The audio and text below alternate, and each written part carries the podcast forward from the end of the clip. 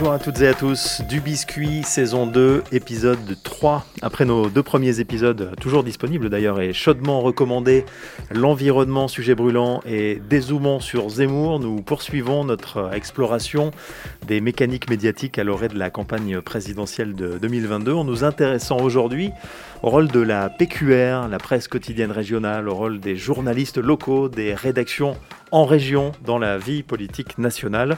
Ce rôle n'est évidemment pas du tout négligeable, il a évolué beaucoup au cours de l'histoire et il mérite qu'on s'y intéresse en profondeur parce qu'il dit beaucoup de la presse et de ses euh, mécaniques.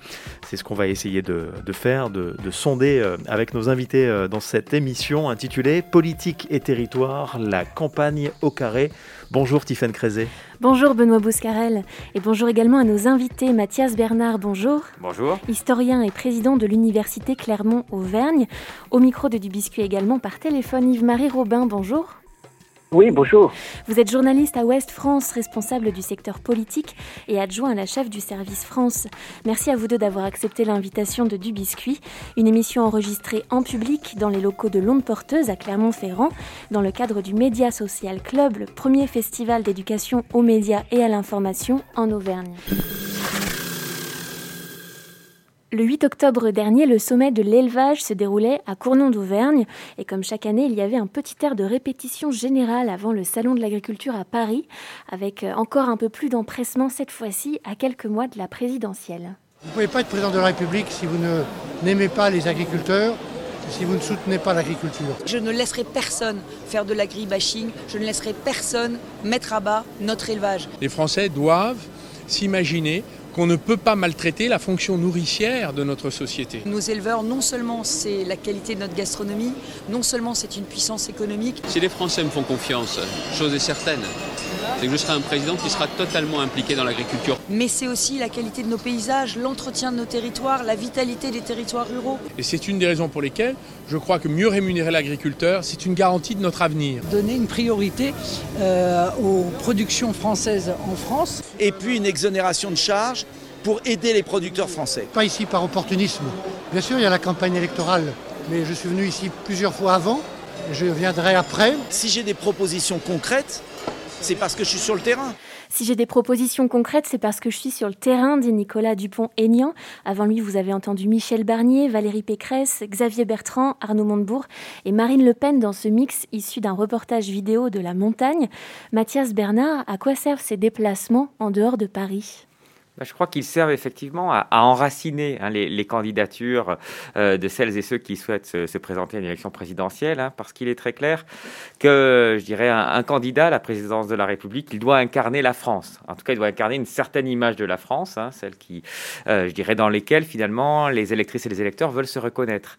Et c'est vrai qu'on voit bien que euh, dans une France, du coup, qui, qui a connu quand même beaucoup de mutations au cours de ces 60 dernières années, l'exode rural, puis ensuite la désindustrialisation, il y a quand même une certaine forme de, je dirais pas de repli, mais quand même d'idéalisation hein, d'une sorte de France éternelle, la France des terroirs, des provinces, de l'agriculture. Euh, on n'a jamais parlé finalement, on n'a jamais prêté autant d'attention aux agriculteurs que depuis qu'ils sont finalement une catégorie socioprofessionnelle très marginale quelque part dans, la société française, même si c'est une classe importante, mais numériquement en tout cas marginale. Et donc du coup, voilà, il y a cette, image hein, de, voilà, de, de, la France éternelle qui, euh, qui est quand même assez euh, indissociablement liée à, je dirais, à un, bon candidat à l'élection de la, la présidence de la République. Ça a vraiment commencé, je crois, avec l'élection de François Mitterrand en 1981. Hein, euh, je ne sais pas si vous vous souvenez, euh, le slogan euh, La force tranquille avec ce village, le clocher, le dégradé de couleur bleu, blanc, rouge. Hein. Et donc, c'est intéressant, justement, en 1981, c'est à ce moment-là que véritablement on, voit ce, cette, sorte de provincialisation hein, de, la campagne présidentielle. Alors, tout ça, ça nous place vraiment dans le champ de la communication politique. On va développer tout ça tout au long de, de cette émission, mais en dehors des campagnes électorales, Mathias Bernard, les, les déplacements en région, euh, euh, c'est souvent quand même surtout l'occasion de faire des annonces catégorielles, mhm. des annonces thématiques. En dehors des grands meetings, c'est vrai qu'on a l'impression que c'est assez rarement des, des visions d'ensemble qui sont partagées sur le terrain. Oui, ben effectivement, parce que les, déplacements en règle générale sont toujours organisés autour de thématiques. C'est-à-dire que, d'ailleurs, là aussi, on, le voit dans la communication politique. Voilà, on va organiser un déplacement euh, dans la banlieue parisienne pour parler justement des, difficultés des quartiers, euh, justement le déplacement au salon de l'élevage pour parler de ces problématiques-là. Disons que c'est quand même lié à la nécessité, euh, je dirais, dans une société où la médiatisation se fait aussi par, par l'audiovisuel, par l'image, c'est qu'il faut effectivement pouvoir, euh, je dirais, articuler un discours effectivement qui doit être percutant, donc d'où les annonces catégorielles, mais un nombre réduit euh, d'annonces également, parce que bon, il faut pas non plus, pas, il ne s'agit pas de faire un discours de deux heures avec des images. Donc du coup, voilà, il faut quand même articuler un discours et une image. On n'est pas bien sûr dans un autre type de communication qui est, je dirais, la, déclaration solennelle dans les bureaux euh, de l'Élysée ou dans un studio de, de, télé ou de radio. Hein. Donc du coup, voilà, je pense que c'est ce qui pousse évidemment euh, à, cette, à ce type de, de communication autour effectivement d'éléments catégoriels. Alors on verra tout à l'heure avec euh, Yves-Marie Robin, notre invité, euh, comment la, PQR peut se dépatouiller de tout ça. Mais est-ce mhm. que ça donne pas, est-ce que ça pose pas un problème de, crédibilité, le fait de, donner l'impression aussi euh, pour les politiques de prendre les choses par le petit bout de la lorgnette en quelque sorte. Oui, je crois que, euh, dans le, je dirais dans la stratégie, on va dire, hein, des, personnalités politiques, je pense qu'il y a plusieurs, il y a plusieurs temps, il y a plusieurs moments. C'est-à-dire que euh, il y a le moment effectivement de la construction de discours, euh, sur des visions globales, et c'est souvent d'ailleurs la raison pour laquelle la plupart des candidats à une élection, notamment présidentielle, par exemple, publient des ouvrages que pas grand monde lit en fait. Hein. Mais du coup, c'est c'est quand même des ouvrages qui ont, disons, pour mérite de euh, de je dirais de, de voilà de, de, montrer que le, le, candidat a pensé quand même euh, justement euh, la France, son positionnement dans sa globalité. Et puis ensuite, il y a le temps effectivement de de, de, de déplacement ou de justement qui se fait souvent au contact de telle ou telle catégorie après, il y aura sans doute dans la dernière période d'une campagne présidentielle les meetings où là, il s'agit de remobiliser l'opinion, là aussi autour de, discours qui redeviendront généraux. Mais c'est vrai que voilà, on, voit bien qu'il y a différents types de discours qui ne se situent pas, bien entendu, à la même échelle selon la temporalité d'une campagne électorale qui, est, voilà, qui, qui a aussi pour caractéristique d'être euh, assez étirée dans la durée, puisque là, ça fait pratiquement deux ou trois mois que les candidats sont en campagne pour une élection qui a lieu au mois d'avril. en même temps, elle donne l'impression de ne pas avoir vraiment débuté cette campagne. Pourtant, il y a des déplacements hein, sur le terrain, il y en a beaucoup, on en entend parler de temps en temps, on va voir ça euh, euh, dans, quelques, dans quelques instants. Euh, ce que vous nous dites, Mathias Bernard, c'est que les candidats, pour l'instant, et leur staff, viennent sur le terrain pour montrer qu'ils sont présents, pour montrer qu'ils travaillent bien à leur, à leur programme à venir. Mmh. mais est-ce qu'ils en tirent vraiment quelque chose pour de vrai? Est-ce qu'il y a vraiment des enseignements qui sont tirés par les candidats de leur visite sur le terrain? Je pense, enfin, en termes en tout cas de, propositions, etc., je ne pense pas que ce soit à, ce moment-là euh, que s'effectue effectivement la construction du programme.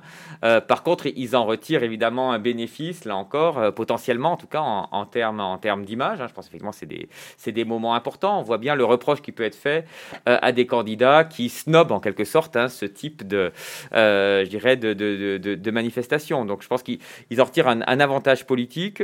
il y a effectivement aussi le leur capacité à pouvoir dialoguer hein, et à, pouvoir faire preuve d'empathie. On est quand même dans une, euh, dans des, dans une société politique qui, nécessite hein, euh, d'avoir effectivement cette dimension empathique hein, avec les concitoyens, surtout dans, dans une société aujourd'hui qui a été quand même très profondément, euh, comment dire, éprouvée à la fois par, je dirais, des, des, mouvements sociaux, puis la crise Covid, etc. Donc c'est vrai que cet élément de proximité, je pense, est encore plus important pour cette campagne de 2022 que pour d'autres campagnes Hein. donc, donc le bénéfice, il va être politique, il va pas être effectivement programmatique ou doctrinal, ça c'est clair. Yves-Marie euh, Robin, euh, à Ouest France, euh, comment vous voulez anticiper ces déplacements et ces déplacements de campagne hein, dans l'ouest de la France, notamment votre zone de, couverture pour cette campagne 2022 effectivement, on couvre 12 départements, 3 régions, donc c'est un terrain de jeu assez important. Mais alors pour, pour l'instant, en fait, on les, attend, ces candidats. On a eu beaucoup de, de, candidats LR à la primaire qui sont venus nous voir, mais les, vrais candidats à la présidentielle, on les attend encore. Alors, la première qui va arriver, c'est Anne Hidalgo, qui est attendue le week-end prochain dans le, dans le Finistère. Mais donc voilà, donc effectivement, les, équipes sur le terrain sont, sont, sont, évidemment prêtes à les accueillir. Euh, on est on a la chance d'avoir quasiment 500 journalistes euh, dans les 12 départements et ainsi qu'au siège à Rennes. Donc ça, ça, effectivement nous donne une force de frappe importante. Mais c'est aussi l'occasion de profiter de ces venues. Bon, on n'attend pas grand-chose, effectivement. ces candidats sont partout sur toutes les chaînes d'infos, donc on n'attend pas forcément des, ce que vous disiez tout à l'heure, c'est pas des grandes déclarations qu'on attend, mais nous, cette présidentielle, c'est aussi l'occasion de, de, faire une, sorte de, radioscopie des territoires et, et ça, c'est un, événement auquel on consacre beaucoup de place parce qu'effectivement, c'est un, rendez-vous très attendu des Français et donc on fait un peu un état des lieux des territoires à la fois euh, dans les régions et puis au niveau national. Pour eux, euh, c'est aussi euh, l'occasion de faire du réseau, d'aller tâter le pouls du secteur militant, d'aller voir comment le parti fonctionne localement. Vous vous, intéressez aussi à cette dimension-là du déplacement politique? Oui, c'est une manière aussi de, jauger effectivement l'état de forme des, différents partis. Donc c'est assez intéressant effectivement de, voir dans quel, dans, quel parti, dans un, dans un moment où effectivement les partis sont de plus en plus discrédités, de voir un peu qui sont les militants euh, et, comment ils vont, ils vont se mobiliser euh, pour essayer d'attirer les électeurs de, de, moins de moins en moins pressés à s'y rendre vers les urnes. Continuons à parler euh, d'image et de communication politique. Serrer des mains, caresser des vaches, goûter des produits du terroir, c'est ce que Pierre Leroux appelle des rituels de proximité. Il est interviewé par Aïcha Nouri du chantier. Bonjour Pierre Leroux, vous êtes professeur à, l'UCO d'Angers. Vous enseignez euh, la sociologie et la communication politique. Bonjour. Dans votre essai euh, La proximité en politique, vous évoquez des rituels de proximité quels sont-ils? Alors, dans les, il y a beaucoup de rituels euh, en politique. Euh, les, les, rituels de proximité, euh, ça peut être les bains de foule, les poignées de main, et puis globalement tout ce qui concerne les rencontres avec les populations à l'occasion de réunions, à l'occasion d'un ensemble de dispositifs, on appelle ça comme ça, qui sont organisés pour, en quelque sorte, permettre une rencontre avec les populations euh, sous un mode qui est euh, de plus en plus euh, médiatisé aujourd'hui. Pourquoi ce retour du terrain est essentiel pour la campagne présidentielle, Pierre Leroux? Il y a beaucoup de raisons à ça. C'est que parmi les raisons qu'il y a, de façon non, comment dire, hiérarchique, il y a bien sûr un problème d'éloignement des sphères du pouvoir avec les gens qui sont représentés, avec les populations. Il y a aussi l'idée d'un éloignement euh, social aussi. Hein. On, nous sommes euh, représentés à travers les élus euh, par des gens qui sont, si on regarde par exemple la composition de la des assemblées, Sénat et Assemblée nationale, qui sont socialement différents. Hein. Ce sont des assemblées qui ne sont pas le miroir de la population. Il y a plus de catégories supérieures. il y a très peu de, de véritables ruraux. Hein. Les paysans, ça n'existe pas. Les employés, les ouvriers, etc. Euh, des catégories qui sont peu présentes à l'Assemblée et qu'au contraire, là, il s'agira de, euh, de rencontrer à ces occasions. Euh, par ailleurs aussi, si je peux me permettre de, de poursuivre, il y a aussi l'éloignement géographique. La France est un pays ultra centralisé et finalement, bon, quelqu'un qui fait de la politique à un haut niveau, celui de du gouvernement, euh, du président de la République, eh bien, c'est quelqu'un qui va euh, se retrouver euh, principalement à être parisien. Alors, il s'agit de temps en temps de montrer, de montrer qu'on est qu'on est proche, qu'il y a une certaine on entretient une proximité, qu'on n'est pas barricadé, pour ainsi dire, dans son ministère. Et puis, je rajouterai un dernier point qui est plus qui est plus lié au contexte actuel. Hein, des gens comme Emmanuel Macron n'ont jamais été des élus locaux. Hein, il n'a jamais détenu aucun mandat, donc il se recours au terrain euh, est quelque chose qui est symboliquement important pour lui. Il l'a fait à, de nombreuses reprises. Euh, c'est la même chose pour un candidat comme Éric Zemmour, hein, qui est un, un très parisien. C'est même aussi le la question, euh, euh, la question peut-être de quelqu'un comme Anne Hidalgo, qui est bien maire d'une commune de France, mais une commune tellement euh, particulière que le pays peut sembler, en tout cas pour une partie des électeurs, peut sembler, euh, peut lui sembler euh, étranger peut-être. Hein. Alors après, derrière, je ne dis pas que c'est une vérité, hein, que ces gens-là ne connaissent rien au pays, mais il y a à signifier lors d'une campagne qu'on est qu'on est bien ancré dans ce pays, dans toutes ses dimensions, et notamment euh, bien les, les territoires euh, plus ruraux. On ne dit plus euh, depuis longtemps la province, même le mot les régions est un peu, un petit peu stigmatisant. On dit des fois les territoires. Je sais que Jean Castex emploie beaucoup ce mot-là. Alors dans les territoires se déploie la campagne et il s'agit d'aller euh, d'aller à la rencontre des habitants. Je vous remercie Pierre Leroux d'avoir répondu à nos questions. Au revoir. Merci à vous, au revoir. Mathias Bernard, euh, Yves-Marie Robin, petite question de vocabulaire pour rebondir sur euh, ce que vient de dire euh, Pierre Leroux. Est-ce qu'on est qu'on dit la province Est-ce qu'on dit euh, les régions, les territoires pour ces personnes? Quel mot vous employez? C'est les territoires, effectivement. Aujourd'hui, on voit bien que c'est ce vocabulaire-là qui s'est imposé pour. D'ailleurs, y compris parce que c'est un terme assez pratique qui permet effectivement de, de, définir cette, cette dimension de, de, proximité à différentes échelles. les territoires, finalement, ça peut être.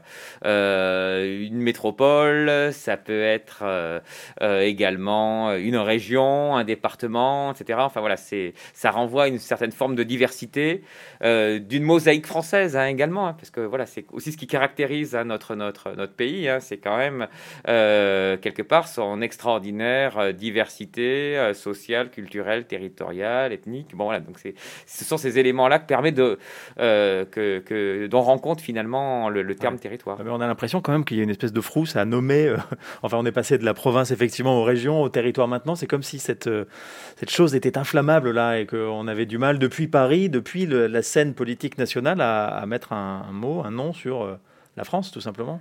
Oui, euh, bah disons que c'est euh, effectivement toute la, la, la, la difficulté hein, qui, est, qui, est, liée à la tradition également très centralisatrice hein, de, de, de, la France, bon, qui est quand même, euh, qui a été quand même euh, en grande partie atténuée hein, malgré tout par les lois de décentralisation, par, je veux dire, la France aujourd'hui est quand même malgré tout beaucoup moins centralisatrice qu'elle ne l'était dans les années 1960 et 1970. Hein, donc voilà, mais c'est vrai que je pense que le, le, le, fait de ne pas dénommer la province euh, par exemple, à ne pas utiliser le mot, le mot province, c'est parce que le mot province, finalement, donne, donne le sentiment que, voilà, il y, y aurait une opposition entre Paris et le reste de la France. Or, on voit bien effectivement que c'est peut-être pas forcément là qu'est la vraie fracture. Par exemple, parfois, à 2 km du périphérique parisien, il y a des territoires qui sont parfois plus éloignés euh, du pouvoir que finalement qu'à Lyon, par exemple, qui est à 500 km, mais à, 2, à 1h45 en TGV. Donc, euh, donc je pense que c'est parce que euh, il n'y a plus forcément les mêmes types de réalités géographiques euh, que, que ce qui pouvait exister il y a 50 ou 60 ans, lorsque effectivement on distinguait Paris et la province. Alors l'une des explications que donne Pierre Leroux à l'importance de ces rituels de proximité, c'est l'éloignement social. Euh, vous, partagez cet avis que du coup ce, ces, déplacements ils permettent de réduire le fossé entre les élus, les, les, candidats et candidates et euh, les ruraux, les employés euh, qui ne sont pas au Sénat ni à l'Assemblée nationale. Oui, alors je suis pas sûr que ce soit forcément lié seulement à la, en tout cas, la, la problématique de l'éloignement social, parce qu'à la limite, là encore, si on, fait un petit peu d'histoire, euh, finalement, dans les années 50 euh, ou 60, euh, la représentation parlementaire était encore beaucoup plus en décalage euh, de la société française qu'elle ne l'était aujourd'hui. Euh, voilà, les, les, élites, les catégories sociales plus, plus, plus, plus étaient quand même extrêmement prédominantes, alors qu'il y a quand même un mouvement, alors certes, euh, qui est extrêmement encore limité, mais enfin voilà, on a aujourd'hui quand même malgré tout une représentation parlementaire qui est, qui est bon, plus, enfin, en tout cas, moins déconnectée. Hein, mais, mais je pense que ça renvoie plutôt à une crise de la représentation qui est beaucoup plus, on va beaucoup plus, qui obéit à des facteurs différents. Euh, crise de la représentation qui est liée également, par exemple, hein, à, l'affaiblissement des partis politiques. Jusque dans les années 80-90, euh, je dirais, les partis politiques relayaient quelque part euh, auprès de populations justement sur les territoires, eh bien l'action des représentants parlementaires, effectivement, les, députés pouvaient s'appuyer sur une organisation partisane, y compris pour, pour je dirais, relayer, enfin voilà, pour relayer, je dirais, leurs idées, leurs actions dans leur circonscription. Là, c'est vrai que l'affaiblissement de ces formes de représentation a du coup rendu indispensable, je dirais, l'image du contact direct, parce que c'est pas, c'est pas en fait un contact direct en réalité, c'est pas avec des, déplacements qui sont souvent hyper contrôlés par les cellules de communication, etc. Bon, mais il faut donner l'image, effectivement, qu'il y a quand même ce lien qui ne passe plus effectivement par des, des formes je dirais, traditionnelle de représentation. Et je crois que c'est vraiment ça qui, qui, rend nécessaire justement ce, voilà, la mise en scène de cette relation directe. Moi, je crois qu'il ne faut pas donner trop de poids non plus à ces déplacements euh, euh, de candidats, parce que avant peut-être que ça marchait. Maintenant, les, les électeurs sont, sont, ont quelques doutes aussi sur ces, ces, déplacements qui ont effectivement une coloration plus euh, d'image que, que Euh, et, les militants, comme ils sont de moins en moins nombreux, effectivement, c'est pas ça qui va faire la différence au final dans le, dans le vote. Hein. Euh, on a l'impression que les candidats se font plaisir à aller voir, à aller voir la mer ou à la campagne, mais, mais dans les faits, les, les électeurs sont Ma dernière visite de cette campagne présidentielle. La porte-bonheur. Pardon La porte-bonheur. Ça porte bonheur. Oui. Merci. Oui. Et j'ai voulu que cette visite soit dans un village. Euh, parce que euh, j'ai pensé que dans cette campagne, il ne fallait pas seulement chercher le nombre, il fallait chercher les hommes, les femmes là où ils sont, et notamment dans les villages de France. Nous sommes dans un village qui est de 70 habitants, je crois. Oui, mais si vous... Ah, c'est bien, c'est bien. Allez, merci. Allez, au revoir. Allez, au revoir. Merci. Allez, allez, merci. Voilà, au revoir. Merci, merci, merci. Voilà, merci. C'est beau, mais c'est loin. Vous avez certainement euh, reconnu Valérie Giscard d'Estaing dans 1974, euh, une partie de campagne euh, documentaire de, Raymond Depardon.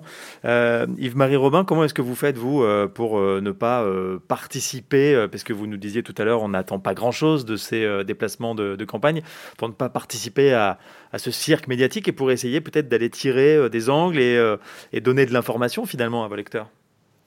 Bah, en fait, de moins en moins, on, est tenté de les suivre, ces, déplacements euh, de candidats. On les annonce, bien sûr, parce que c'est important, mais, on, est de plus en plus réticent parce que on sait de toute façon que ça sera de la communication et pas de l'information. Donc, euh, nous, on préfère mettre l'accent euh, sur l'état du pays, des, enquêtes que l'on veut faire à l'occasion de la présidentielle, plutôt que de servir de relais à une communication politique qui, de toute façon, n'intéresse pas forcément les lecteurs votre rôle évolue. Euh, on parlera de la PQR, ah, de son histoire tout à l'heure, mais y compris au niveau euh, politique et au niveau de la couverture des événements politiques sur votre territoire.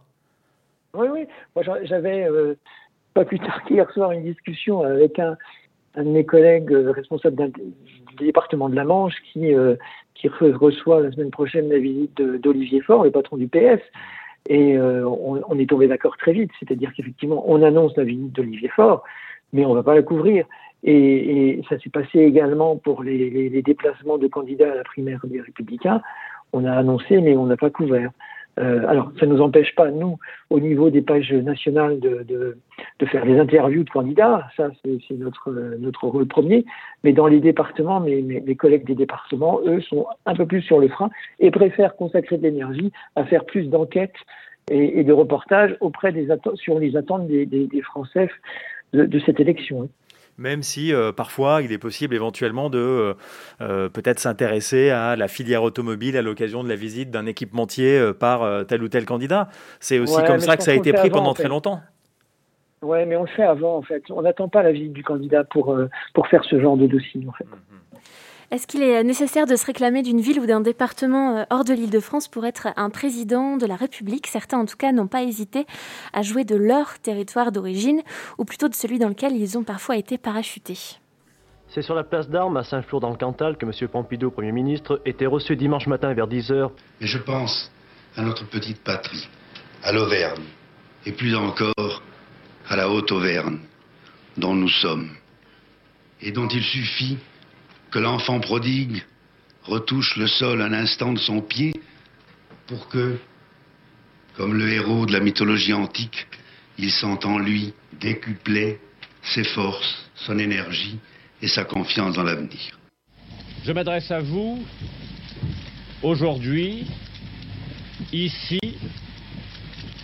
dans cette mairie de la province d'Auvergne, pour vous dire que je suis candidat à la présidence de la République française. François Mitterrand a tenu à rappeler avec beaucoup d'humour son attachement à sa ville natale, et ce malgré 35 ans d'infidélité due à sa carrière politique. L'essentiel, c'est d'abord le plaisir d'être chez soi. La France tout entière n'est pas comme Jarnac, mais j'aimerais bien que la France tout entière ressemble à Jarnac. Il s'appelle Jacques Chirac. Les habitants de la Haute-Corrèze l'ont découvert aux élections législatives de 1967, débarquant en gare du Sel avec une valise, une attache locale, le petit village de Sainte-Féréole, à quelques kilomètres de là, dont il était conseiller municipal, et une étiquette, celle de la majorité. Élu de justesse en 1967, élu haut la main en 1968, il est resté d'abord l'élu de la Corrèze, où il revient chaque semaine.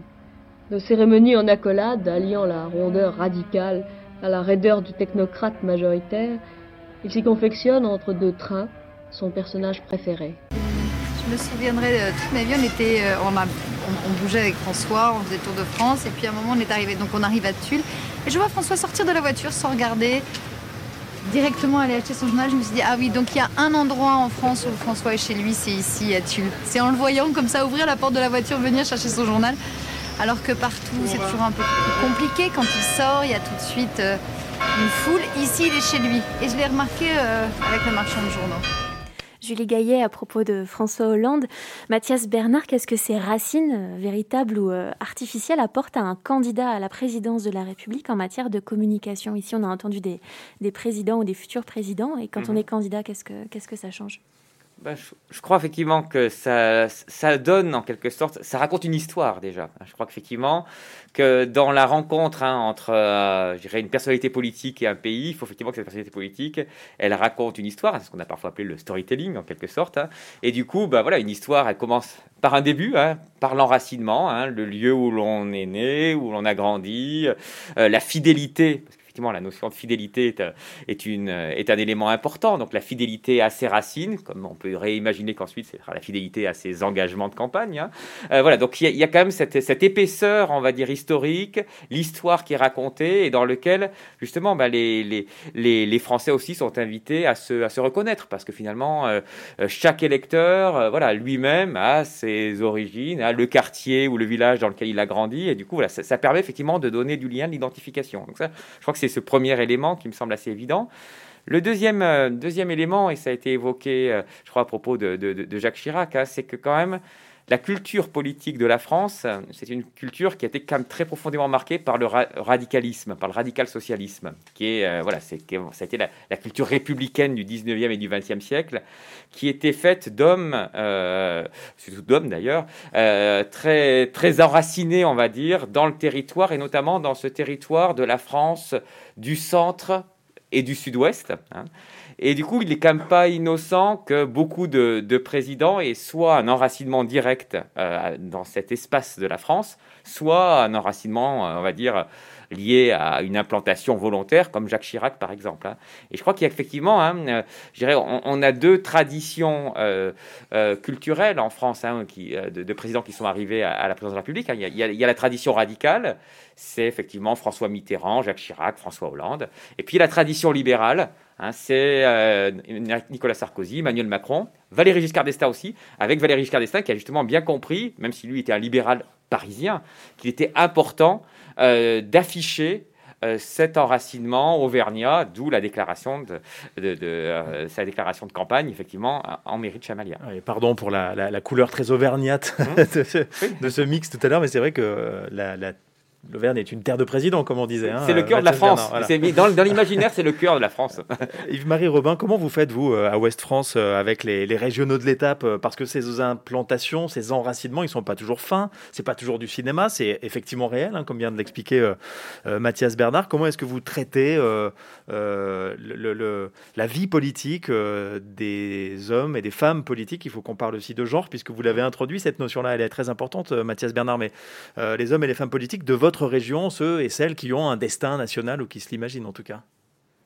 Alors c'est vrai que l'Ouest n'est pas forcément une terre de président, euh, on est plus une terre de ministre. ou de, ou de président d'Assemblée nationale, mais, mais effectivement, euh, bon, euh, c'est pareil, enfin, je, je, crois que les choses évoluent aussi au fil des années et on n'a pas la même perception de ces déplacements. Euh, effectivement, on, on, voit bien que certains ministres profitent du vendredi pour retourner chez eux et en profitent pour faire des visites dans leur circonscription ou en région. Euh, bon, c'est vrai qu'on peut les suivre parce qu'ils peuvent faire des, des, des annonces et l'occasion aussi de, de, de, les interroger sur des sujets de, de politique nationale. Mais, mais bon, c'est vrai qu'on regarde les rendez-vous avec beaucoup de, de, de, de sérieux et de, distance aussi, parce qu'on on n'hésite on, on pas non pas à ne pas couvrir tous ces, tous ces déplacements ministériels. Est-ce qu'on peut introduire la notion peut-être de, couleur politique de la PQR Parce qu'on explique là depuis tout à l'heure avec, euh, avec vous, euh, Yves-Marie Robin, et avec Mathias Bernard, que euh, la France est un, pays de territoire, donc au pluriel, avec des couleurs politiques qui se sont imposées au fil de l'histoire. On remontera un petit peu, un petit peu là-dessus aussi tout à l'heure. la PQR, ça n'existe pas, la PQR d'opinion, mais les couleurs des différents titres de presse en région, elle, est, elle est là, elle existe. Comment est-ce que vous pourriez définir la vôtre? Tiens, euh, Yves-Marie Robin pour commencer, puis après avec Mathias Bernard, on ira essayer de faire un petit tour de France. Oui, alors c'est difficile. Alors euh, effectivement, on est euh, on, est peut-être plus centriste qu'autre chose. Effectivement, profondément européen, ça c'est sûr. avec des causes que l'on défend. On est l'un des, premiers journaux à avoir défendu l'abolition de la peine de mort. mais bon, on est, on, en fait, on fait notre travail de journaliste, c'est-à-dire qu'on donne la parole à tout le monde. Et euh, mais il y a des sujets effectivement euh, qui sont dans l'ADN du journal et que l'on l'on défend effectivement. Et euh, l'Europe effectivement cette, cette, priorité donnée à l'Europe nous donne peut-être une couleur un peu plus centriste qu'autre chose. Oui la PQR, Mathias Bernard, ça n'a jamais été euh, fade, ça n'a jamais été euh, neutre. Alors évidemment, on mhm. pourrait d'ailleurs parler de neutralité dans le journalisme, ça n'existe pas. Euh, mais là, on a un exemple avec Ouest France. On pourrait citer la Dépêche du Midi, fondée par un politique, en tout mhm. cas dirigée par un politique.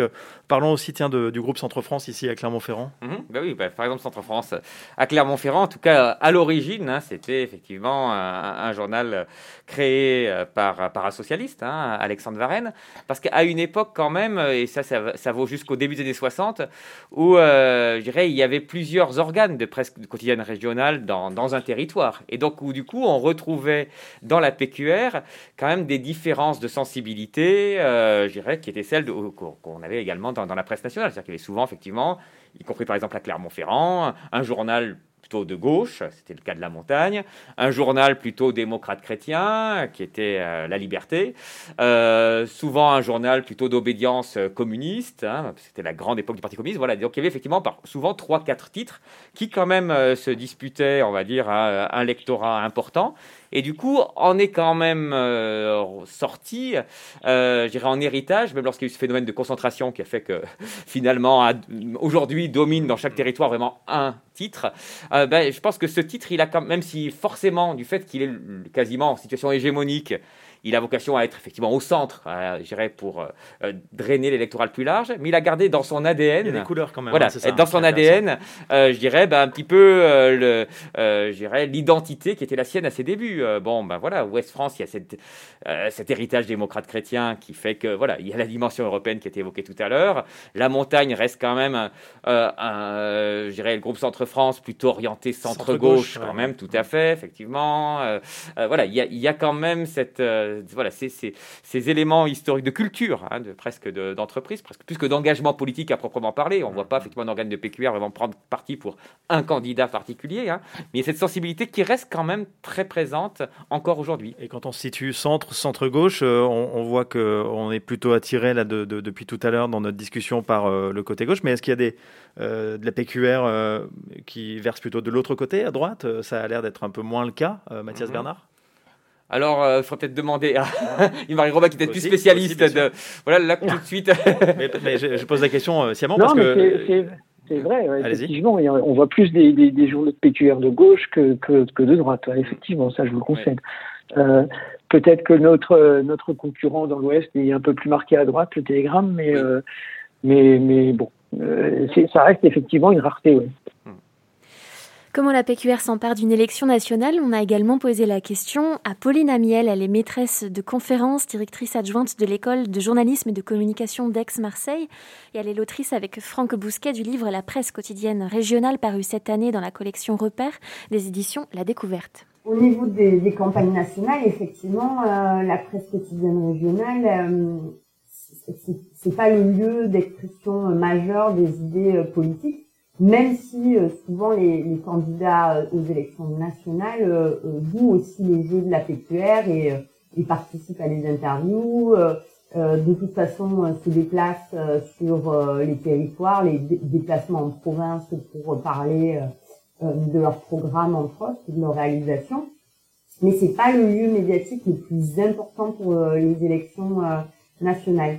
Là aussi, le rôle de la PQR dans notre espace public en général, il est vraiment celui de, bah, de constituer des liens et de, tisser finalement une identité locale qui fait que euh, les individus, euh, les individus euh, qui s'intéressent à leur territoire vont lire la PQR et puis les individus qui lisent la PQR sont aussi ceux qui sont le plus engagés dans leur territoire, au niveau associatif, sportif, politique, etc., qui ont vraiment un attachement. Mais en fait, au final, ça va du coup euh, n'inclure qu'une partie, la partie la plus active, la plus visible euh, des personnes qui vivent sur un territoire. Et la majeure partie euh, de tout un chacun qui, euh, qui vit quelque part, qui a un certain attachement à son territoire, mais qui n'est pas forcément actif ou investi dessus, va très peu se retrouver dans euh, les informations qui sont publiées par la PQR et va très rarement avoir voix au chapitre finalement au sein de la PQR. Yves-Marie Robin, est-ce que vous êtes d'accord avec ce point de vue de Pauline Amiel qui dit que la, la PQR, c'est pas forcément le lieu le plus médiatique pour des élections nationales? Bon, évidemment que non. Je vais défendre ma chapelle, mais bon, alors hormis effectivement, euh, bon, les, les, chaînes de télévision et comme elles sont de plus en plus nombreuses et il y a beaucoup plus de chaînes d'infos qu'avant, effectivement, ça reste le lieu de, de communication préféré.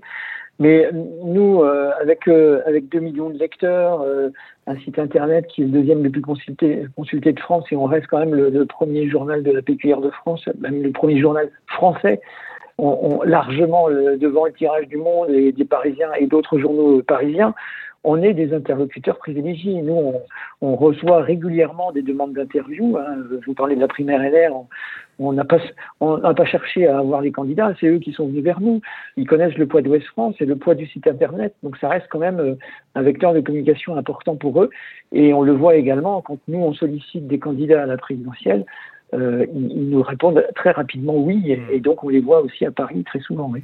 Ouais, la politique, c'est du sérieux, c'est ce que vous nous dites depuis tout à l'heure, euh, Yves-Marie Robin. Euh, vous donnez de la perspective, vous essayez de, de, de, de vraiment trouver ce qui intéressera le lecteur et ce qui nourrira le débat public.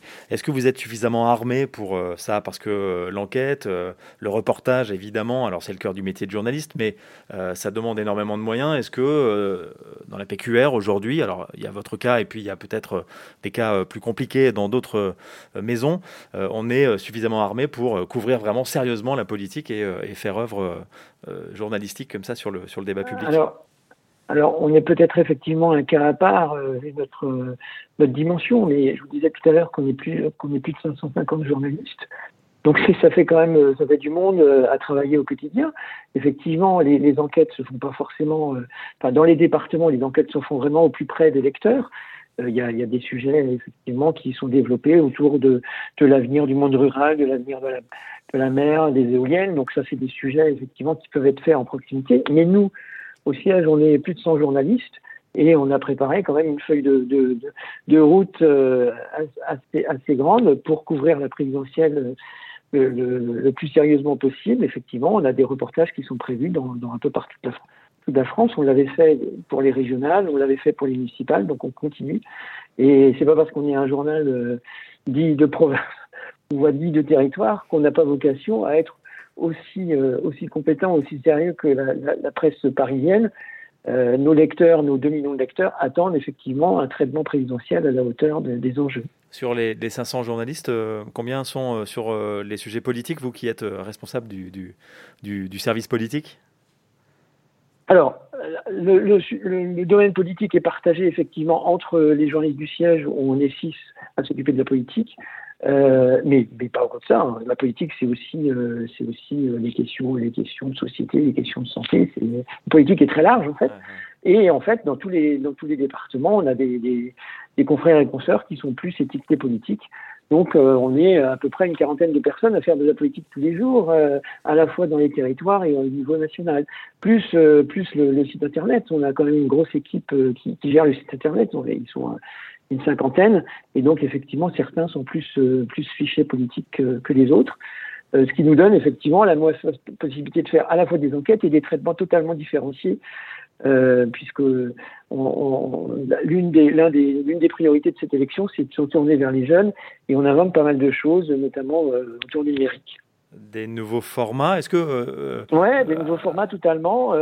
on explore tout ce qui, ce qui sort.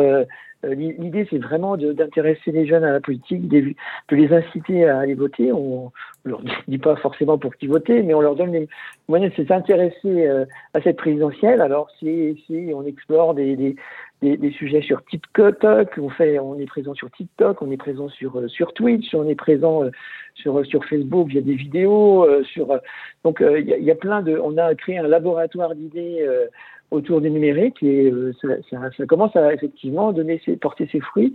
Euh, on innove grâce à cette présidentielle. Les podcasts, par exemple, ça marche du tonnerre. Euh, des podcasts sur l'histoire de la présidentielle, sur euh, euh sur l'importance de la voix des candidats. Est-ce que c'est la voix des candidats qui fait la différence dans le choix des électeurs, la façon de s'habiller, de parler? Donc, on cette présidentielle est l'occasion d'explorer pas mal de, de, de, supports différents. Et, et effectivement, après, on ça donnera l'occasion de développer d'autres supports après cette présidentielle. Ce qui est intéressant, c'est que vous sentez que ça répond, quoi. Hein, c'est ce que vous nous dites. Ouais, ça répond. Ouais, ouais. Les, finalement, les, les, jeunes, euh, les jeunes se désintéressent pas de la politique, euh, mais il faut leur donner les, moyens de s'y intéresser. Alors, c'est pas forcément des, des euh, ils vont pas forcément lire une interview d'un euh, d'un homme politique, mais euh, leur dire à quoi sert la présidentielle en quelques, en images, en vidéo, c'est aussi euh, une manière de les attirer vers, vers, vers le vote. Et mettre de côté aussi les sondages. Fin octobre, votre rédacteur en chef, François-Xavier Lefranc, a annoncé que West France n'en publiera pas pendant cette campagne. C'est une décision forte pour, pour un journal comme le vôtre? Bah, effectivement, on s'est rendu compte que les sondages font quasiment l'opinion aujourd'hui. C'est euh, alors, y a, alors ça, ça, change tellement vite, mais effectivement, euh, il, y a, quelques jours, euh, Éric Zemmour était quasiment le candidat euh, désigné des Français pour la présidentielle. Euh, on voit bien que ça évolue beaucoup. Les, les, sondages, c'est une image sur un instant donné, donc ça ne veut pas dire grand-chose. Nous, on préfère effectivement d'abord donner la parole au candidat et, et, faire, faire de l'enquête plutôt que de, donner beaucoup d'importance à des sondages qui, euh, je vous disais, ne sont qu'une photographie d'un instant T. Alors, euh, ça ne nous empêchera pas de, s'intéresser aux sondages, puisqu'on a, prévu de faire, euh, comme à la télévision, des sondages sortis des urnes pour avoir une, image, une première image des positions euh, à l'issue du premier tour et du deuxième, mais effectivement, on, s'est interdit aujourd'hui de parler des, sondages euh, que multiplient les instituts. Alors, ils font bien leur boulot, hein, y a pas, mais nous, on se dit, euh, c'est pas ça qu'attendent les Français. Eux, ils veulent du contenu et pas comme ça des photos des photos flash comme ça. C'est intéressant que vous nous parliez de sondage sorti des urnes. Ça veut dire que euh, vous allez sortir de votre rôle uniquement de journal du lendemain. Euh, vous allez aussi proposer une soirée électorale, c'est ça, euh, Yves-Marie Robin? Oui, on n'est plus, on n'est plus un journal du lendemain, on est un journal instantané. Le, site internet, je vous disais, c'est le deuxième plus consulté de France, avec des millions de, de pages vues tous les jours. On est obligé d'être dans, dans l'actualité du moment. Donc effectivement, on, on, prépare des choses autour de la présidentielle avec une soirée électorale qui, euh, qui, est toujours un moment fort, puisque je vous disais, on est 100 journalistes sur le plateau, il y a, il y a quasiment 100 journalistes qui seront là pour apporter une, information très rapide sur le site internet et un peu plus de recul dans le papier du lendemain. C'est intéressant de voir l'évolution, hein, Mathias Bernard, de, la, de la PQR sur ce, sur ce rôle-là euh, traditionnel de couverture de la vie politique oui, tout à fait, effectivement, parce que et je crois euh, qu'en effet, l'avenir de la PQR, hein, c'est aussi effectivement sur le format, sur le format numérique. Hein, on le voit bien, puisqu'il y a, y a effectivement à la fois besoin de, proximité, euh, d'interactivité, de réactivité aussi, hein, ça c'est clair.